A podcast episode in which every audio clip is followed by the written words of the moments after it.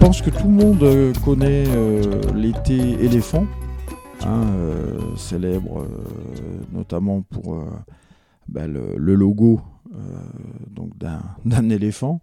et peut-être que peu de gens savent que l'été éléphant sont français. au départ, l'usine est à Marseille. et ensuite, elle va déménager à Gemnos, très loin de Marseille, juste à côté d'Aubagne, euh, en dessous du massif de la Sainte-Baume. Et euh, dans la saga de la mondialisation, évidemment que ça ne pouvait pas rester euh, familial et local. Il a fallu que ça tombe sous les fourches codines de l'ogre Unilever. Donc Unilever, vous les connaissez tous sans le savoir puisque vous vous brossez les dents, vous pouvez vous raser, euh, vous laver, laver votre lessive, euh, prendre le petit déjeuner, enfin ainsi de suite, avec Unilever qui est donc euh, un des mastodontes de l'agroalimentaire qui règne sur tout un tas de, de, références de produits différents. Et évidemment, euh, il est très important pour ces multinationales de se donner un vernis euh, artisanal entre guillemets euh, et donc c'est pour ça qu'ils rachètent des tas de références et donc ils ont racheté Elephant pour mettre la main sur la, marque et ils ont donc racheté une autre usine en Normandie et donc il y avait deux usines qui produisaient pour l'été éléphant une en Normandie et l'autre à Gemnos, euh, qui s'appelait Fralib. Euh, on peut mettre ça en parallèle avec ce qui s'est passé chez nous en Alsace pour l'industrie brassicole, hein, pour les brasseries, où on avait plus de 500 brasseries au départ, hein, à Schiltigheim ou à Strasbourg et dans le reste du Bas-Rhin. Euh, et euh, où euh, bah, des grosses marques comme Heineken, par exemple, ont racheté petit à petit toutes les marques alsaciennes. Je pense à Fischer, je pense à Adel Scott. et tout ça pour en fait fermer toutes les usines les unes après les autres, garder évidemment les marques.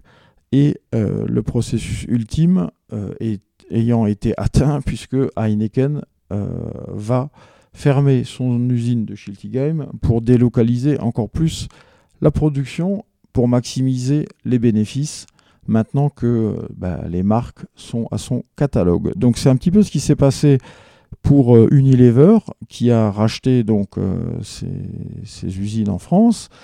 Euh, et a commencé à faire un premier euh, plan social euh, qui n'a de social évidemment que le nom puisque c'est un plan de licenciement et donc une fermeture de l'usine en Normandie où un certain nombre de salariés ont pu suivre l'activité et être rapatriés à Gemnos et les autres ont été purement et simplement licenciés.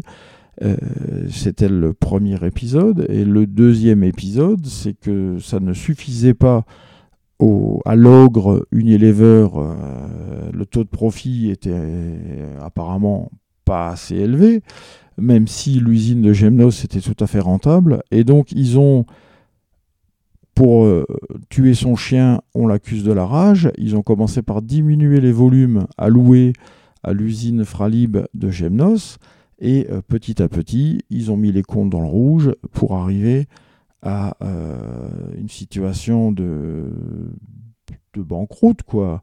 Euh, et donc, qui leur permettait d'avoir un argument pour dire on doit fermer Gemnos et on va délocaliser la production dans un pays de l'Est.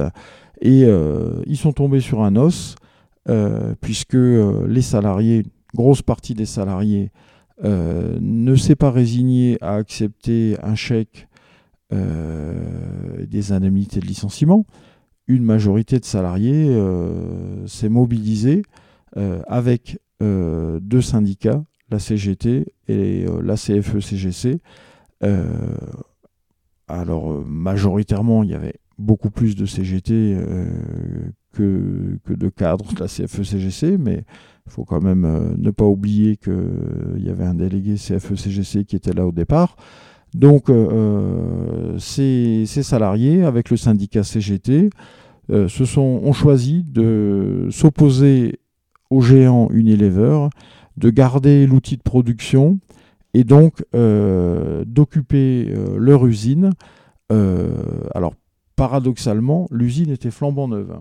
Euh, on l'a visité avec Pierre, euh, les machines sont nickel. Euh, enfin voilà, on voit que c'est vraiment une, une usine, c'est pas du tout une usine vieillotte, pourrie.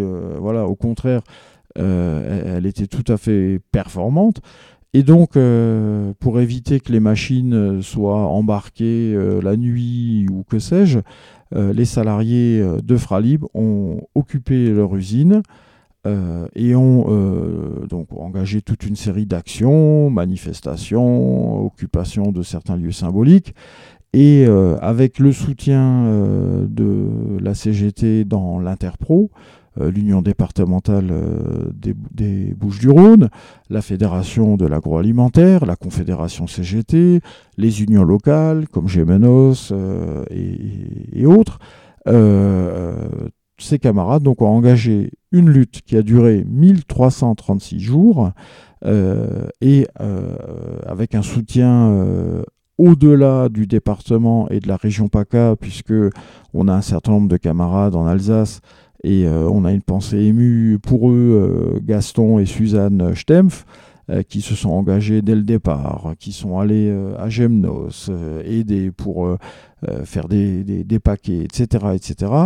Euh, donc porté par cette lutte, au bout de 1336 jours, Unilever euh, au tribunal euh, n'avait pas tellement d'autre choix que de lâcher l'usine pour passer à autre chose, puisque le rapport de force a fait que ils ont bien compris que les camarades ne lâcheraient pas le morceau, et donc ils ont lâché l'usine aux, salariés euh, mobilisés qui ont décidé de reprendre cette entreprise en scope, Société coopérative ouvrière de production, euh, donc un système euh, original où les travailleuses et les travailleurs gèrent eux-mêmes l'outil de production sans actionnaire, sans conseil d'administration, sans patron, et où tout le monde a son mot à dire et participe euh, par le biais d'assemblée générale